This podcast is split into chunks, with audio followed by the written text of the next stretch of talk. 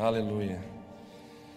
Tivemos essa direção, o Senhor nos deu para recebermos mais as nossas crianças aqui.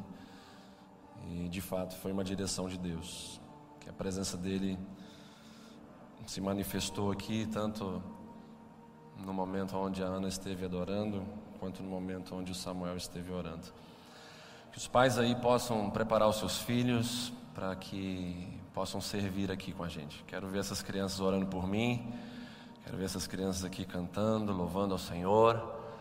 E preparem eles aí, avisem a pastora Elinete que vai estar fazendo as escalas aí, vai ser muito bom. Amém? Então vamos, é, desde cedo, é, incentivar as nossas crianças para que as mesmas possam contribuir dentro da obra do Senhor. Amém? Amém, Bela? Posso, posso contar com você em breve? Amém? Dá um joia aí para mim. Aleluia. Abram suas Bíblias no Evangelho de Lucas, capítulo 7, verso 31.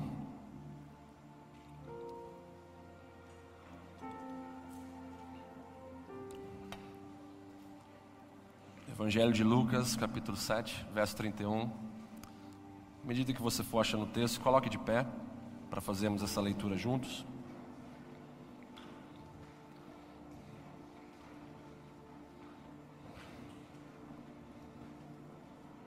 Evangelho de Lucas, capítulo 7, verso de número 31. Diz assim: Aqui, pois, compararei os homens da presente geração, e aqui são eles semelhantes. São semelhantes a meninos que, sentados na praça, gritam uns para os outros. Nós vos tocamos flauta e não dançastes, entoamos lamentações e não chorastes, pois veio João Batista, não comendo pão nem bebendo vinho, e dizeis: tem demônio. Veio o filho do homem, comendo e bebendo, e dizeis: eis aí um glutão e bebedor de vinho amigo de publicanos e pecadores. Mas a sabedoria é justificada por todos os seus filhos. Amém? Podeis vos assentar.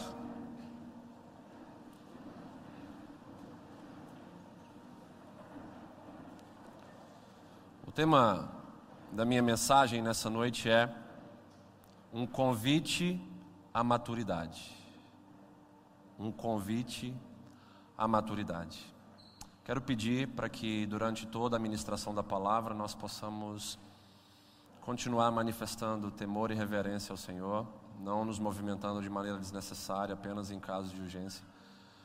Desligando aí os aparelhos celulares ou colocando no modo silencioso, para que a gente não possa ser atrapalhado durante a mensagem também, ok? Os pais estão se comportando super bem, vai aí o nosso elogio, né? cuidando bem dos seus filhos, não tivemos nenhum problema. Graças a Deus por tudo isso e por aquilo que vocês pais têm se dedicado a fazer com seus filhos a nível de ensiná-los sobre o temor de Deus. Então, nós falaremos nessa noite sobre o convite de Jesus à nossa maturidade. No último domingo, nós vimos Jesus desafiando uma multidão que o seguia a reconhecer a verdadeira prioridade. E a verdadeira prioridade que Jesus falava ali para aquele povo era o alimento do alto, era prioridade vertical, conforme nós falamos no último domingo, baseando-se no Evangelho de João, capítulo 6, versos 25 a 29. Hoje nós veremos Jesus confrontando uma geração e a desafiando a amadurecer. Ele vai dizer: Aqui compararei as pessoas dessa geração. O que é uma geração? É um povo que tem uma responsabilidade de marcar o seu tempo e o seu espaço. Diante dessa pergunta de Jesus, aqui compararei as pessoas dessa geração, eu fico imaginando essa pergunta ecoando sobre a nossa geração. Como de fato é a vontade de Jesus que essa pergunta produza em nós o confronto que nos leve à maturidade. A resposta de Jesus naquela ocasião foi: essa geração, ela é semelhante a meninos, a crianças mimadas, que mesmo diante de tamanha graça e justiça revelada, estão revelando suas verdadeiras intenções e manifestando seus anseios egoístas e soberbos. A imaturidade, guarde bem isso, ela pulsa forte no meio da insatisfação infundada, no meio da insatisfação que não possui fundamento para se estabelecer. Aquelas pessoas que estavam ali ao redor de Jesus, elas não tinham alguma é, razão para ficarem insatisfeitas, porque Jesus oferecia a vida em abundância, a vida eterna a plenitude que nada nesse mundo pode trazer ao coração do homem. Jesus estava falando sobre o seu reino, que é inabalável, o seu reino que é perfeito. Então, aquelas pessoas que estavam se comportando como crianças mimadas não tinham razão para ficarem insatisfeitas perante o discurso de Jesus e perante o reino por ele proposto. O que elas queriam ali diante de Jesus era um Deus manipulável e um reino de conveniências. Algo muito parecido com a religiosidade dos nossos dias. E quando nós falamos de religiosidade, nós falamos da enfermidade da religião. Essas pessoas, quando ouviram o discurso de João Batista e de Jesus, onde eles revelaram em suas mensagens exatamente aquilo que eles queriam. Eles queriam algo rígido, e isso encontraram em João Batista, eles queriam algo mais gracioso, e eles encontraram isso em Jesus. Porém, mesmo tendo recebido isso de João Batista e de Jesus, eles não se agradaram. Eles continuaram fazendo pirraça. Nós vivemos em uma geração também assim. Vivemos em uma geração mimada que quer as coisas do seu jeito e não do jeito de Deus. E eu falo isso, obviamente, de maneira geral, olhando para o quantitativo evangélico na nação brasileira e os seus resultados paupérrimos perante uma sociedade que está cada vez mais caotizada no pecado. Vivemos numa geração que se ofende com a verdade e fica com raiva dos confrontos que Deus traz ao nosso coração para exatamente nos transformar de verdade. Vivemos numa geração que, para ficar com a razão e dentro das suas zonas de conforto, prefere colocar defeito no perfeito do que confrontar os defeitos do verdadeiro imperfeito que somos nós. Essa geração estava colocando culpa naquele que preparou o caminho do Senhor com excelência, João Batista, dizendo que ele tinha demônio. E estava colocando culpa no perfeito Filho de Deus, Jesus, dizendo que era amigo de pecadores, dizendo que era glutão e dizendo que era beberrão.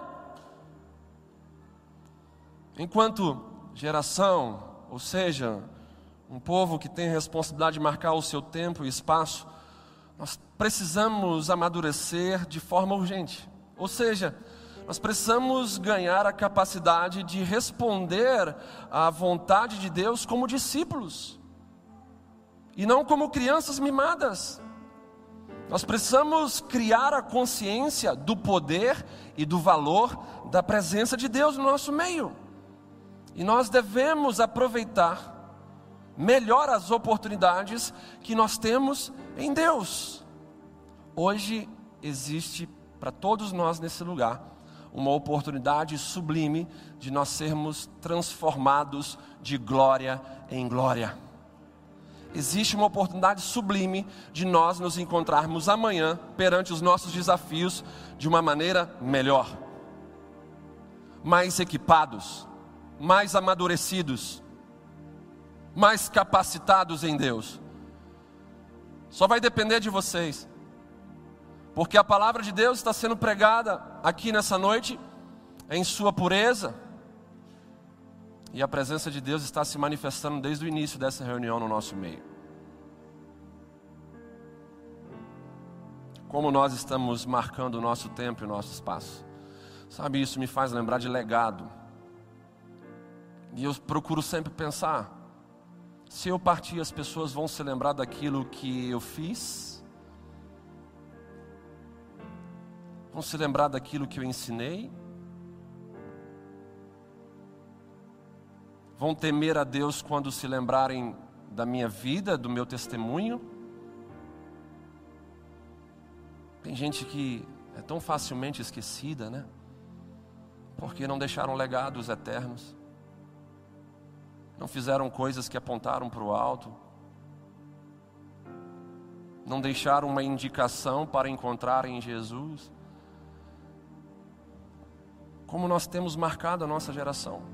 Como meninos, mimados, pirracentos ou como discípulos de Jesus.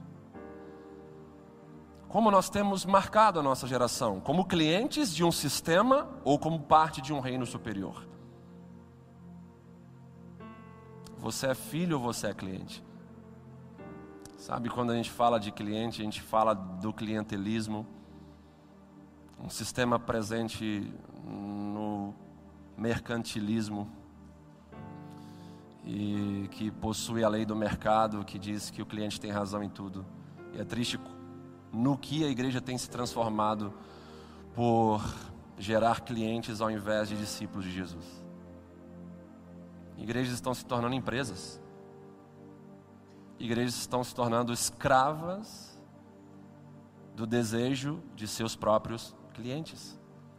Se não pregar a mensagem que eu quero, eu saio daqui e vou para outra. Se não me agradar, agradar os meus filhos, eu estou indo para outro lugar.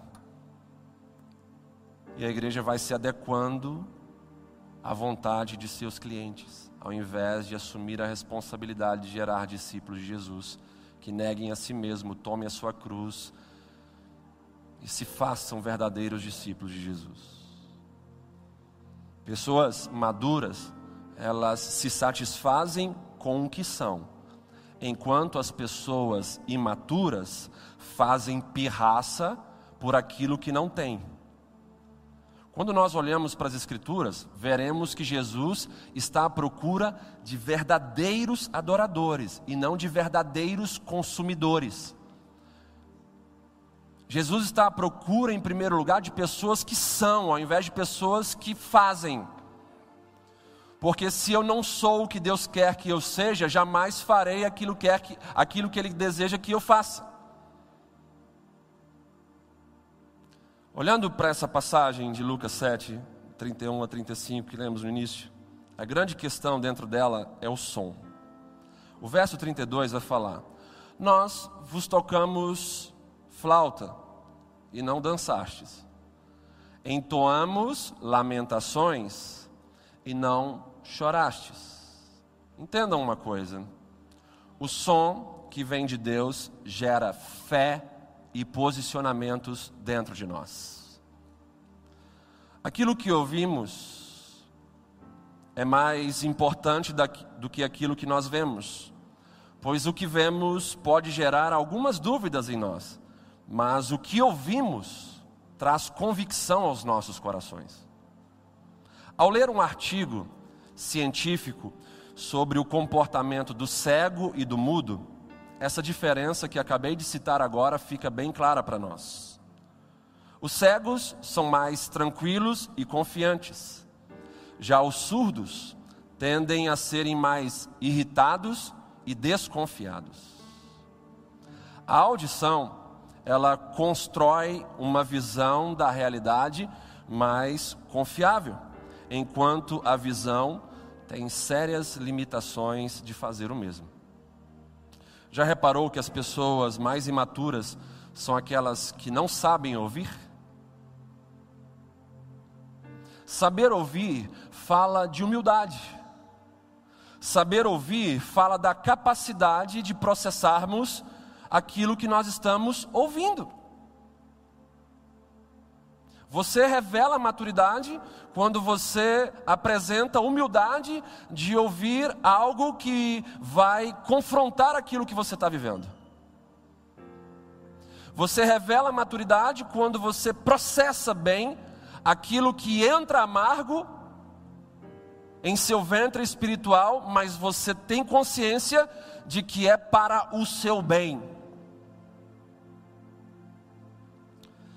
1 Coríntios 14, verso número 8, vai falar a respeito do som da trombeta. E o texto vai dizer: Pois também se a trombeta der som incerto, quem se preparará para a batalha? Isso nos faz entender que a palavra de Deus é o som dessa trombeta. E o som da trombeta profética, da palavra de Deus, Trombeta profética no sentido de apontar o erro e ao mesmo tempo o caminho do conserto. Esse som está ecoando mais uma vez no nosso meio. O som da trombeta profética de Deus está ecoando no meio da igreja nessa noite. E aí a gente precisa fazer algumas perguntas perante 1 Coríntios 14, 8. Com que objetivo esse som está ecoando sobre nós? O objetivo é nos preparar para a batalha. Que batalha, pastor?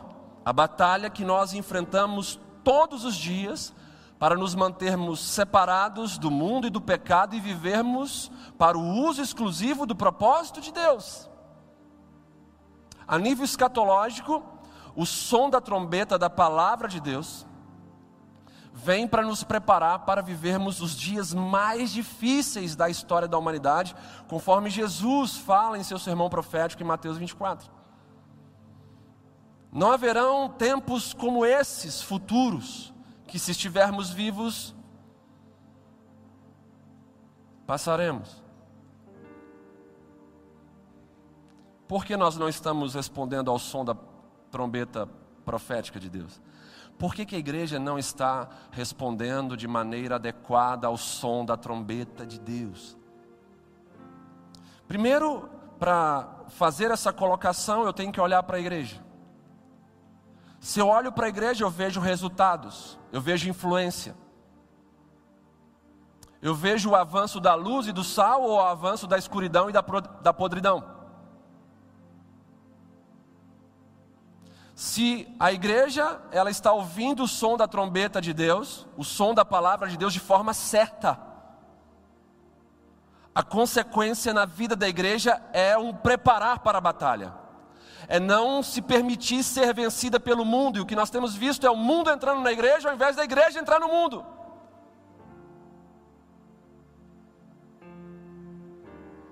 O que nós temos visto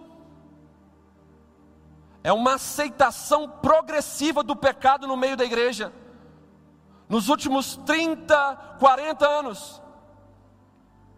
Pecados que 30 anos atrás eram inconcebíveis dentro da igreja, hoje são aceitos. O divórcio. Vemos o avanço da pornografia que antes era considerado uma prática de pessoas imorais, hoje é aconselhado por até mesmo especialistas profissionais para aliviar tensões. Vemos a própria homossexualidade, existindo até igrejas evangélicas para esse público, e nós não temos nada contra essas pessoas. Nosso relacionamento com essas pessoas durante esses 10 anos de igreja é super saudável. O testemunho que eu tenho delas é o seguinte, pastor Igor, se um dia eu fizer parte de uma igreja, eu já sei onde eu vou fazer parte. É aí com vocês. Pelo respeito que tem com a gente, pelo amor que tem com a gente e pela verdade que falam com a gente. Porque verdade e amor são grandezas proporcionais, enquanto uma cresce, a outra vai atrás. Não tem como eu amar as pessoas sem dizer a verdade para elas. A bola da vez no meio da igreja se chama aborto. Quando se começa a conversar demais sobre algo que não está no coração de Deus, pode desconfiar. Deus jamais será a favor da morte de inocentes. E se tem um ser inocente, é um ser vivo dentro do ventre de uma mãe, que não fez nada para merecer morrer. E a igreja, durante o tempo, vai permitindo tantas coisas entrarem nela. Tantas coisas que antes eram imorais e inaceitáveis, agora são aceitáveis, são defendidas.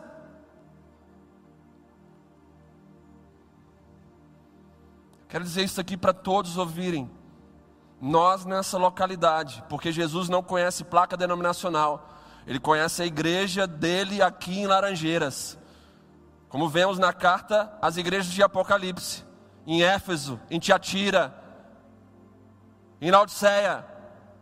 Então, aqui nessa localidade, na igreja do Senhor Jesus, nós não estamos à venda. E os demônios ficam enlouquecidos com isso.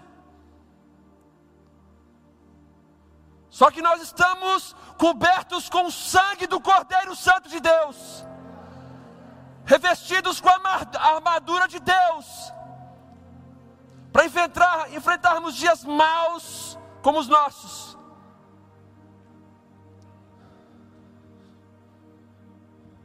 Porque o povo não tem respondido ao som da trombeta profética de Deus? Porque os nossos ouvidos estão tapados pelo comodismo porque os nossos ouvidos estão desalinhados com o som do céu. Nós podemos até aqui, até aqui ouvir o som correto da trombeta de Deus, mas muitos não conseguem se preparar para a batalha porque estão com os ouvidos desalinhados. Entra uma coisa e processa outra.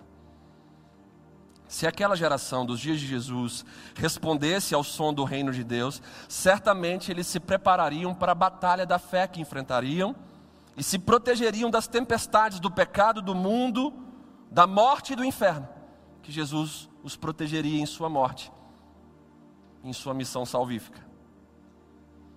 Nós precisamos urgentemente ouvir com maturidade o som da palavra de Deus, o som dessa trombeta profética, sem ofensas ao nosso coração, sem desculpas para darmos. Não, hoje não, eu estou muito novo, tem problema para resolver, tem pendências. Por que, que não resolve hoje?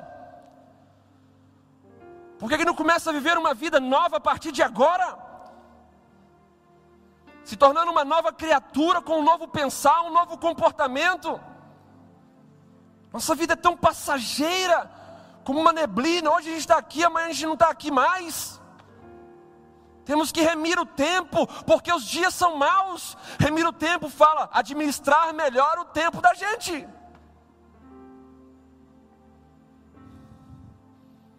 Tantos jovens que poderiam dar a sua força, o seu vigor, a sua juventude para Cristo Jesus. Estava nessa semana me lembrando da minha juventude com o Senhor Jesus, dos cultos de oração pela manhã, pegava a minha bicicletinha lá em São Diogo, saía da minha casa às 5 horas da manhã para orar na igreja às 6 horas. Era muitas vezes o único jovem na reunião, com um monte de anciãos da igreja. Ia para um culto quinta-feira à tarde, com um monte de senhores e senhoras. Eu estava, sabe, lembrando disso e batendo aquela saudade do pastor que ministrava na época, um senhorzinho com autoridade, com poder, eu ali novinho, prestando atenção, comendo e bebendo daquilo, me maravilhando com a palavra, com o poder, com a autoridade de Deus. Nós precisamos responder ao som dessa trombeta. Se nós não respondermos, a gente não vai se preparar para a batalha. Muitos falam e as estatísticas, infelizmente, nos mostram que os jovens cristãos, quando completam 17, 18 anos e entram na faculdade, o índice de desvio da igreja, de afastamento de Deus, é absurdamente grande.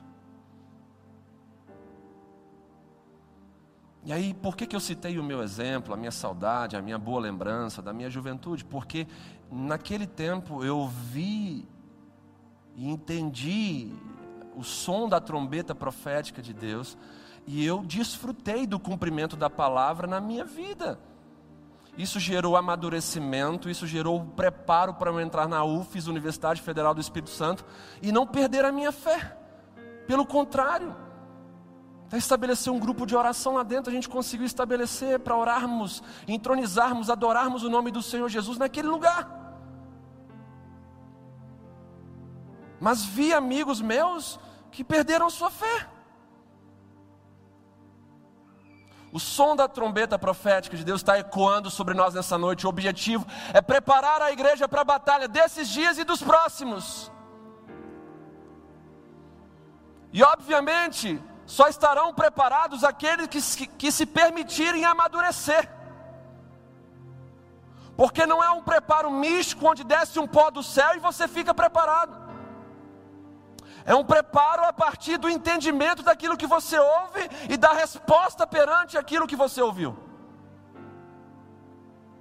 Isso envolve prática, é o que vai dizer aqui no verso 35: Mas a sabedoria é justificada por todos os seus filhos. A sabedoria é justificada na minha vida e na sua, pelas consequências dela em nossas vidas. E o que é sabedoria para um hebreu, para um judeu? É a prática das escrituras sagradas. Só pode ser considerado sábio quem pratica elas.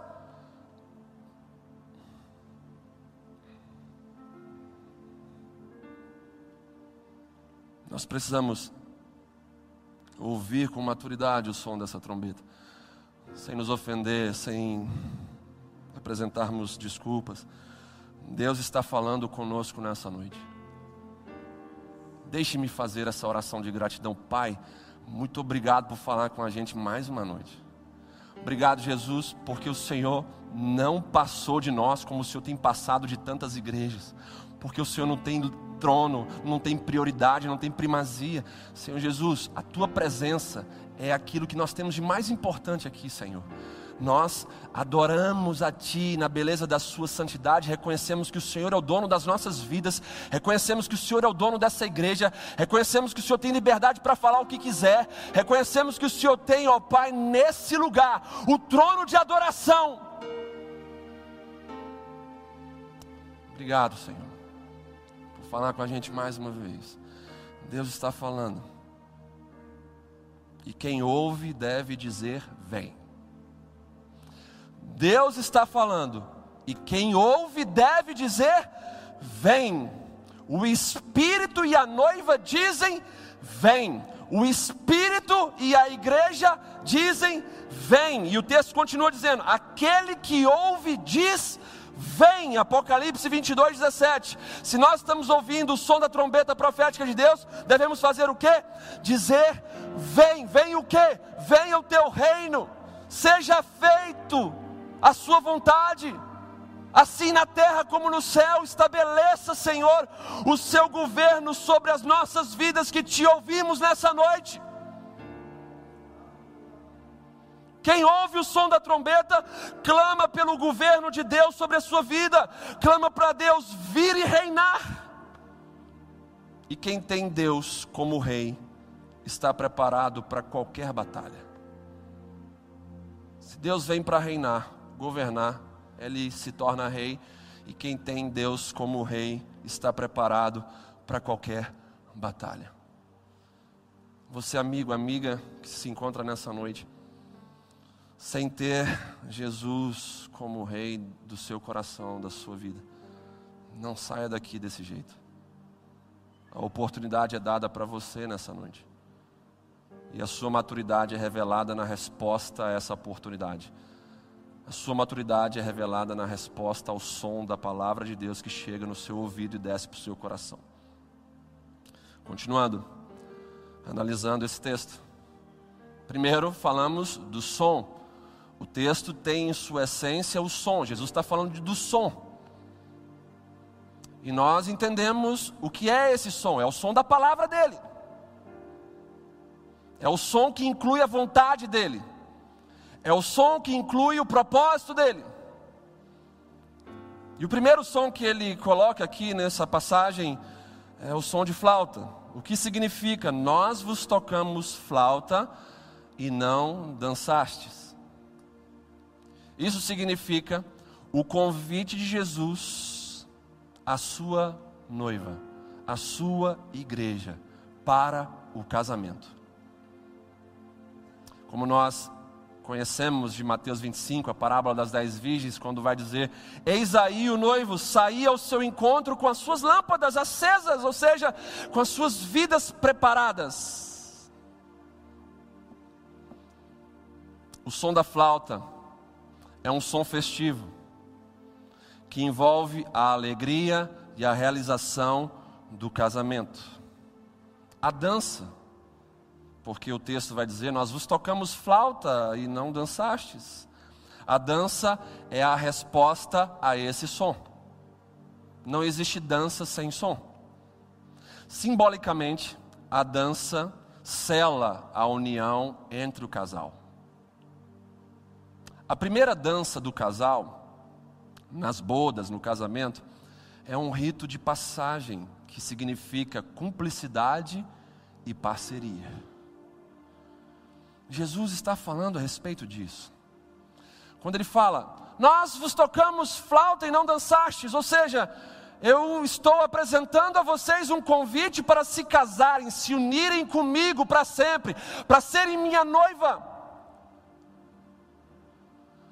E vós não respondestes a esse som, porque vocês não é, se aproximaram para manifestarem parceria e cumplicidade, que aqui é o símbolo da dança. Aquela geração não queria se casar com Jesus.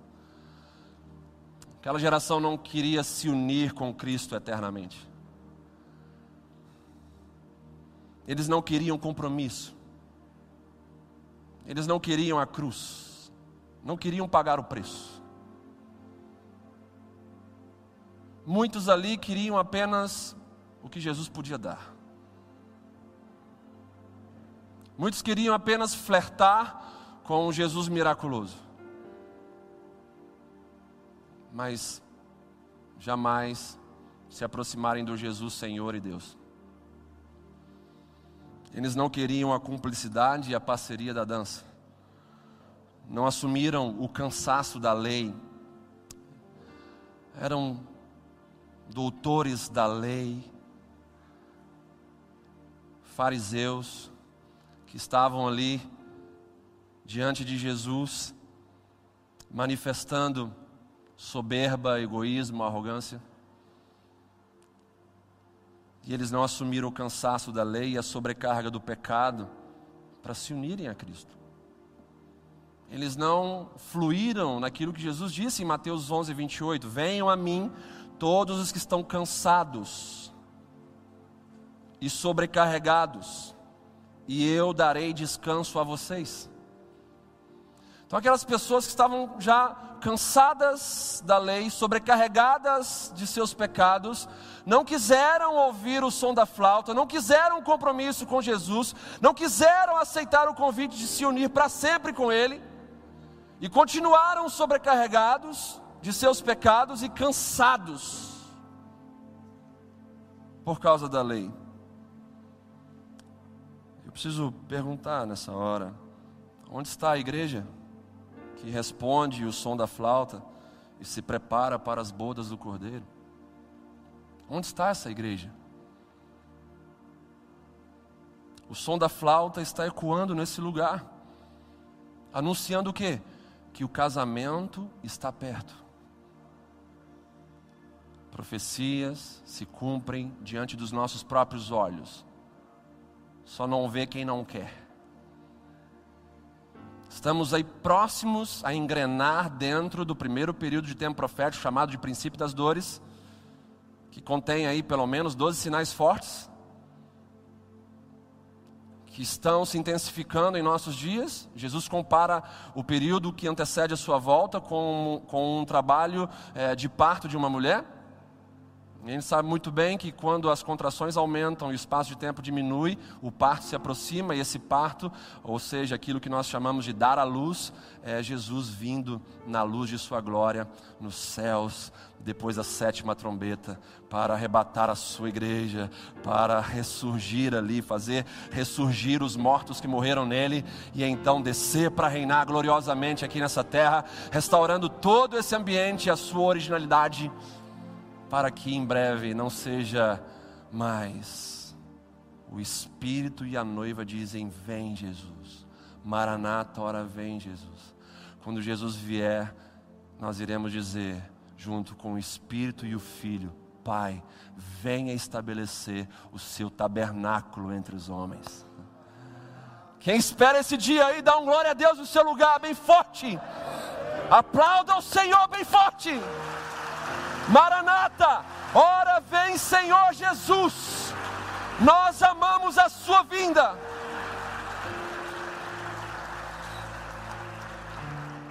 Irmãos, não por interesse, não por falsidade, mas todas as vezes que vocês sentirem esse corpo se envelhecer, esse corpo adoecer, esse corpo apresentar severas limitações para você, você precisa ansiar pela promessa de Jesus em direção a você. Ele te prometeu um corpo glorificado. Sabe, quando eu vejo meu corpo responder, tem enfrentado problemas para dormir, enfrentado problemas com insônia, quando a gente sofre muitas vezes, ali rolando de um lado para o outro, com medicações, a gente que tem essa promessa viva dentro da gente, a gente anseia ainda mais que esse tempo chegue, que esse corpo glorificado seja estabelecido em nós. Não haverá mais dor, sofrimento, lágrimas, não haverá mais câncer, não haverá mais coronavírus, não haverá mais hemodiálise, não haverá mais AIDS, doença alguma porque seremos perfeitos novamente, como no princípio de todas as coisas. E já com o upgrade daquilo que aconteceu no jardim do Éden, seremos mais maduros do que o casal original. Nós os tocamos flauta e não dançastes. O som da flauta está ecoando nesse lugar, anunciando que o casamento está perto. Quem tem ouvidos, ouça. Jesus quer se unir com você para sempre. E a realidade, diante do tema dessa mensagem, que é um convite à maturidade, a grande realidade dentro disso daqui é a seguinte: Jesus, ele não é um pedófilo, e por isso ele não vai se unir a uma criança imatura, ele vai se unir a uma noiva madura. Nós precisamos amadurecer. A imaturidade, ela me faz lembrar da preocupação dos irmãos da noiva em Cantares 8, verso 8. Quando eles dizem: Temos uma irmã, irmãzinha que ainda não tem seios. Que faremos a esta nossa irmã no dia em que ela for pedida em casamento? Olha a preocupação dos irmãos dessa moça dizendo assim: o que, que a gente vai fazer com essa nossa irmãzinha no dia que ela for pedida em casamento? Porque ela não está pronta, ela não está madura.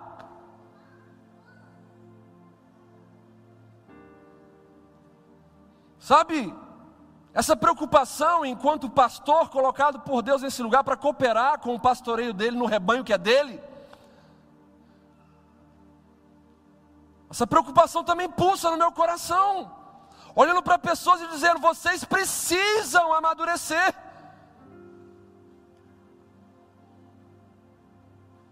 Tem gente que não alcançou essa maturidade. Jesus não vai se casar com uma criança. De criança ele quer a sua essência, pureza, transparência. Não a questão do caráter, da, da maturidade.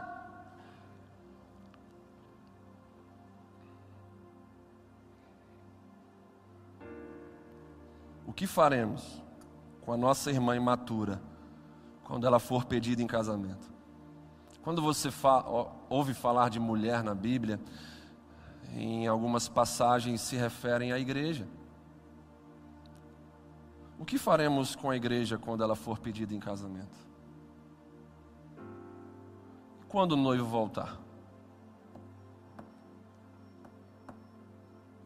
Nós nos tocamos flauta e não dançastes. Por quê? Porque não possui maturidade. De aceitar o convite para se unir com Cristo para sempre. Pois não querem compromisso, querem ficar brincando como crianças imaturas, brincando com as bênçãos. Ah, eu vou lá na igreja domingo, pegar uma bênção, porque nessa semana eu tenho uma entrevista de emprego, eu preciso de Deus do meu lado. Eu vou lá domingo na igreja, pegar uma bênção, por quê? Eu tenho que fazer um exame complicado nessa semana e eu preciso dele comigo. Minha mãe, meu pai estão passando tanta dificuldade. Eu preciso ir lá pegar uma bênção para eles serem abençoados. Chega de ficar brincando de Papai Noel, considerando o nosso Deus como esse, que o mundo elegeu como o grande e bom personagem do fim do ano, que presenteia pessoas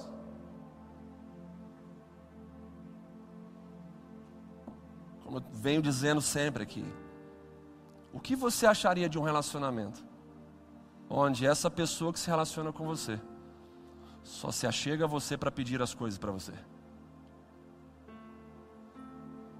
O que você faria com esse relacionamento? Certamente você não cons conseguiria continuar com ele por muito tempo. Não exija de Deus algo diferente. mesmo que a paciência, a misericórdia, a compaixão dele seja muito maior do que a nossa. Mas uma das vertentes do verdadeiro amor é a justiça. E a justiça de Deus se revela na permissão dele para colhermos o que nós estamos semeando. Indo para o fim, o que significa agora? Entoamos lamentações e não chorastes. Já vimos que o som de flauta fala de um som festivo, que convida para o casamento. A resposta a esse som é uma dança, a dança revela cumplicidade e parceria. É isso que Jesus quer, foi isso que ele pregou. Sua mensagem tinha essa essência convidar um povo para se unir com Ele para sempre, convidar um povo para ser sua noiva, convidar um povo para ser sua igreja.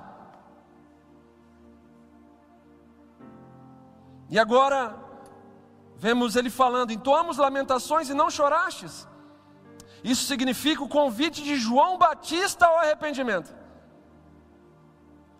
Esse convite envolve morrer para si mesmo, sepultar a velha vida e viver a vida de Deus. Lamentações e. Era exatamente isso que aquela geração precisava e que a nossa geração precisa. Aceitar o convite de ir ao próprio funeral pelo veículo do arrependimento. O arrependimento é um punhal que mata o velho homem, a velha natureza, que tira ela do governo de nossas vidas.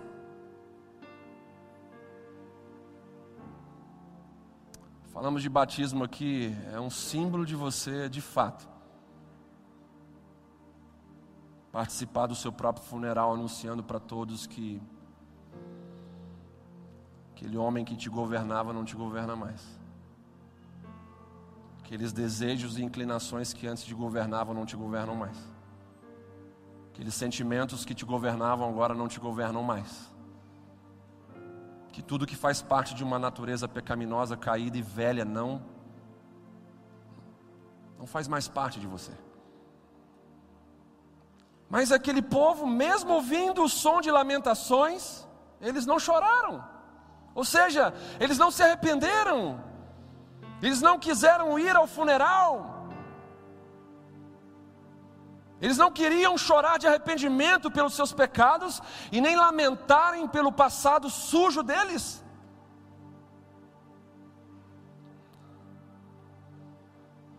A Bíblia fala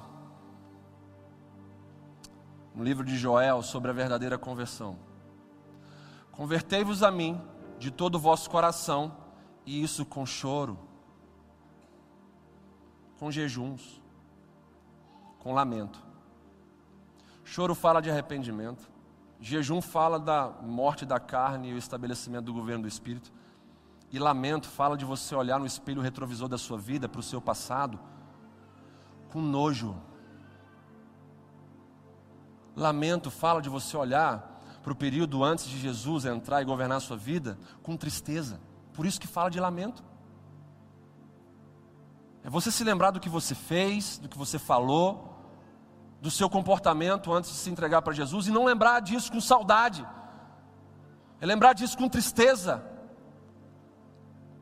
E dizer: por que, que eu não entreguei minha vida antes para Jesus? Olha o atraso na minha vida, olha as coisas que eu perdi, olha a pessoa, as pessoas que eu prejudiquei. Olha o risco que eu corri de morrer lá e ir para o inferno.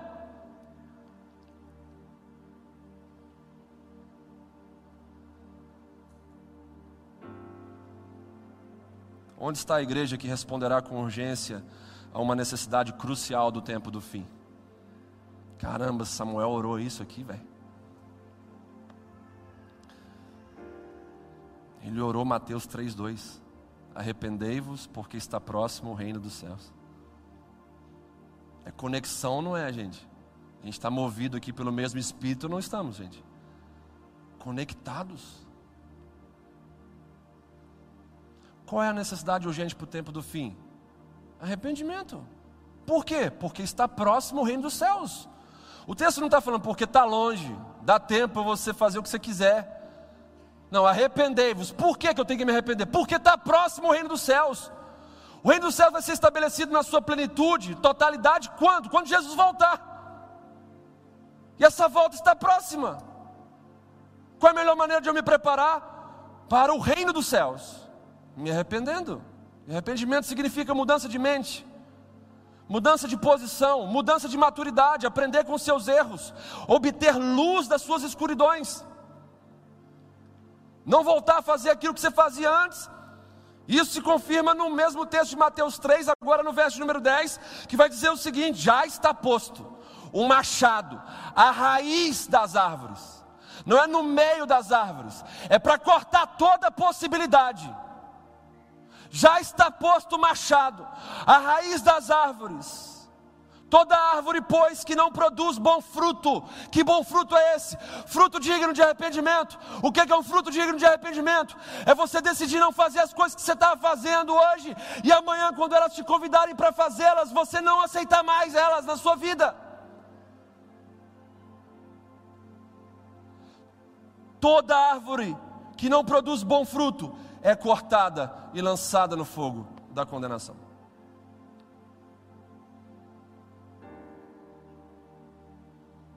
já está posto o machado à raiz das árvores. Isso, sabe, deve trazer para nós o que? Senso de urgência. Senso de urgência fala de decidirmos hoje o que temos de decidir, de escolhermos agora o que temos de escolher.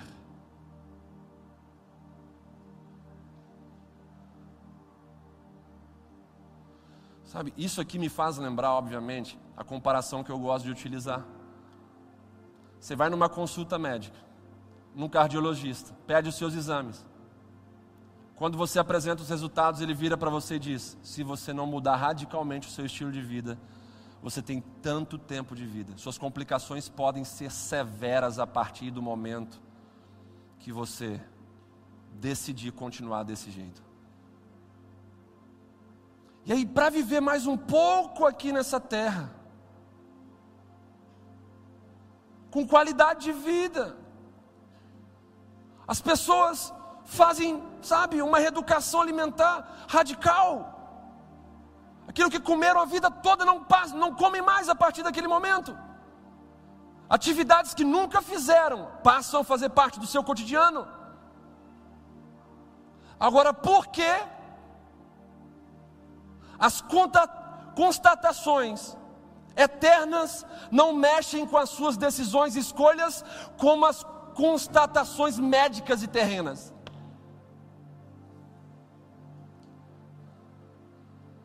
Deus está falando aqui: arrependei-vos, porque está próximo o reino dos céus.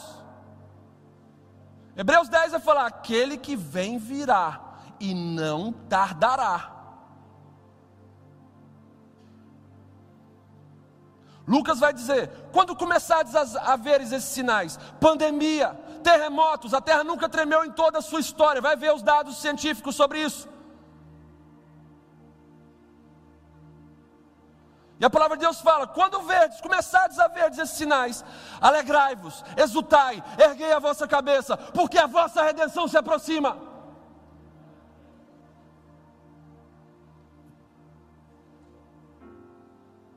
A canção fúnebre do arrependimento está sendo entoada mais uma vez aqui,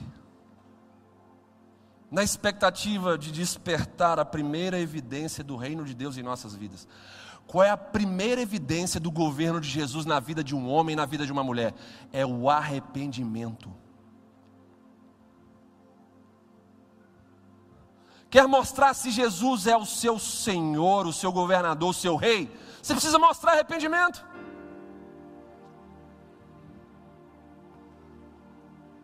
O choro envolve a tristeza pelo pecado. O lamento envolve o rompimento com o passado sujo. E os dois juntos manifestam os filhos ruiós de Deus. E o que são os filhos ruiós de Deus? São os filhos maduros de Deus, que o obedecem de maneira incondicional e sacrificial. Concluindo essa mensagem, Lucas 6, 47 e 48 vai dizer: Aquele que ouve e pratica as minhas palavras, em resumo, será inabalável como a rocha na verdade, será inabalável na rocha, fundamentado e firmado na rocha. Virão terremotos, tempestades, vendavais, enchentes, e essa pessoa não será abalada. Mas para que isso aconteça, você tem que ouvir e praticar as palavras do Senhor Jesus. Jesus não está falando que os inabaláveis serão aqueles que verão seus milagres e os seguirão por causa disso. Ele está dizendo em resumo para aquela geração seguinte: vocês são imaturos porque não souberam ouvir e responder a mensagem de arrependimento que João Batista pregou e o meu convite para se tornarem minha noiva. Irmãos, amigos, igreja, povo de Deus, vamos deixar de ser meninos, vamos deixar de ser crianças levados de um lado para o outro pelo vento das circunstâncias e das conveniências. Como é triste a gente ver pessoas que mudam de posição a nível da vontade de Deus por causa de circunstâncias. Vem uma prova, uma tempestade, uma enchente, um furacão, a pessoa sai. Quando começa a melhorar, ela quer voltar de novo. Vamos parar de ser menino. Vamos parar de ficar pirracento. Ah, eu só vou ficar feliz com Deus, servir Ele com todo o meu coração quando o meu emprego chegar. Quando o meu varão, minha varoa chegar. Vamos parar de ser pirracento, de ser infantil, no pior sentido da palavra.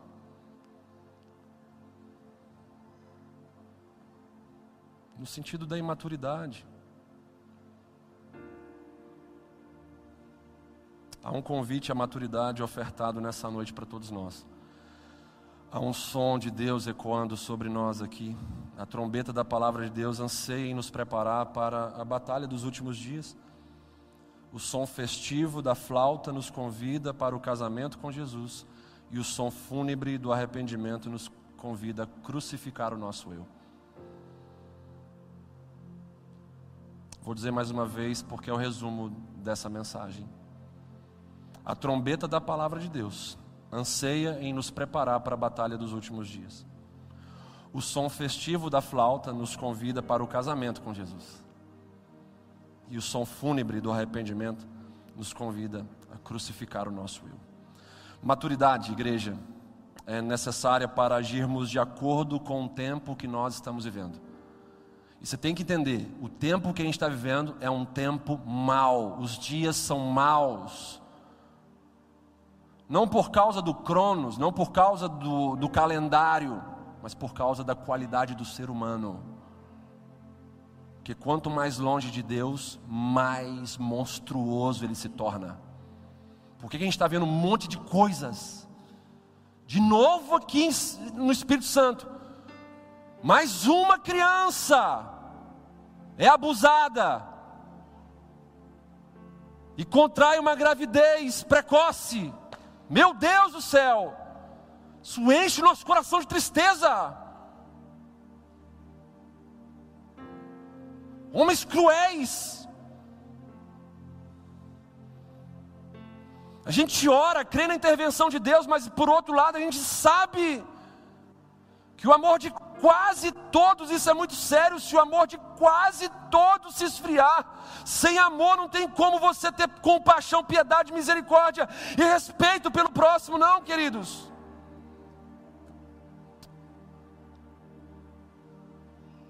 Só que em meio a isso tudo, tem um componente posto pelo Senhor nessa terra, que se chama igreja. A identidade da igreja é ser luz do mundo e sal da terra. Se essa igreja, de uma hora para outra, em São Mateus, na Serra, em Vitória e Vila Velha, decidisse despertar de verdade e fazer brilhar a sua luz e fazer o sal é, frear a, a podridão moral do ser humano, então esses casos podem diminuir onde a igreja está plantada pelo Senhor.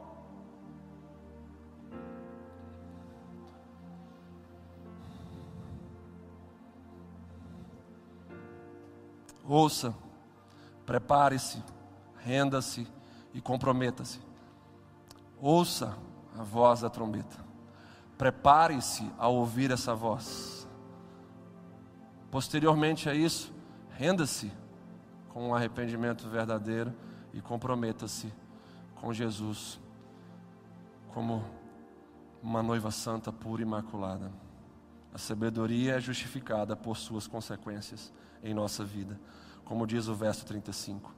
Só com a experiência que se comprova a verdade. E experiência não é o que acontece com você, porque os salmos vão dizer que os de cabelo branco não são considerados como experientes se não fizerem da experiência o seu grande aprendizado. Experiência não é o que acontece com a gente, é o que a gente faz com o que acontece com a gente. Ao ouvir essa palavra, talvez a maior necessidade que você tenha seja o de se preparar para batalhar contra você mesmo. Se preparar para batalhar contra a sua carne, contra os seus medos, para que então você possa vir a Jesus e se aliançar com Ele. Eu quero te dizer, para te animar, você que está em casa, a gente tem relatos de pessoas que conseguem ouvir no intervalo do trabalho, ou se o trabalho é mais tranquilo, conseguem deixar ali para ficar ouvindo pelo menos a mensagem.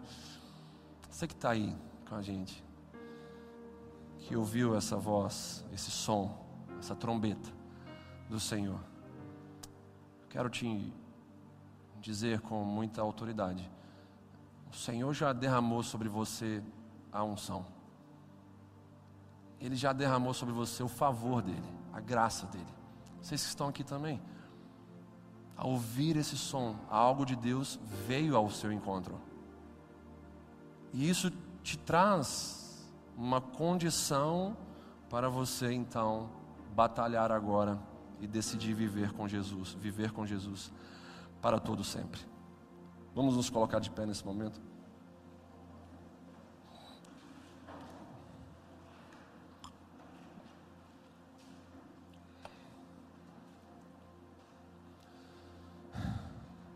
Coloque a sua mão no seu coração, feche os seus olhos agora.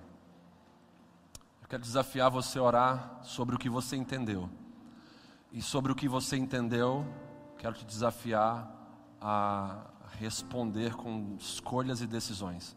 O que, é que você vai fazer a partir de agora para essa palavra se tornar vida em você, ao invés de ficar como currículo em sua religiosidade? Chega de ter boas palavras que não nos transformam. A gente precisa de palavras que nos transformam.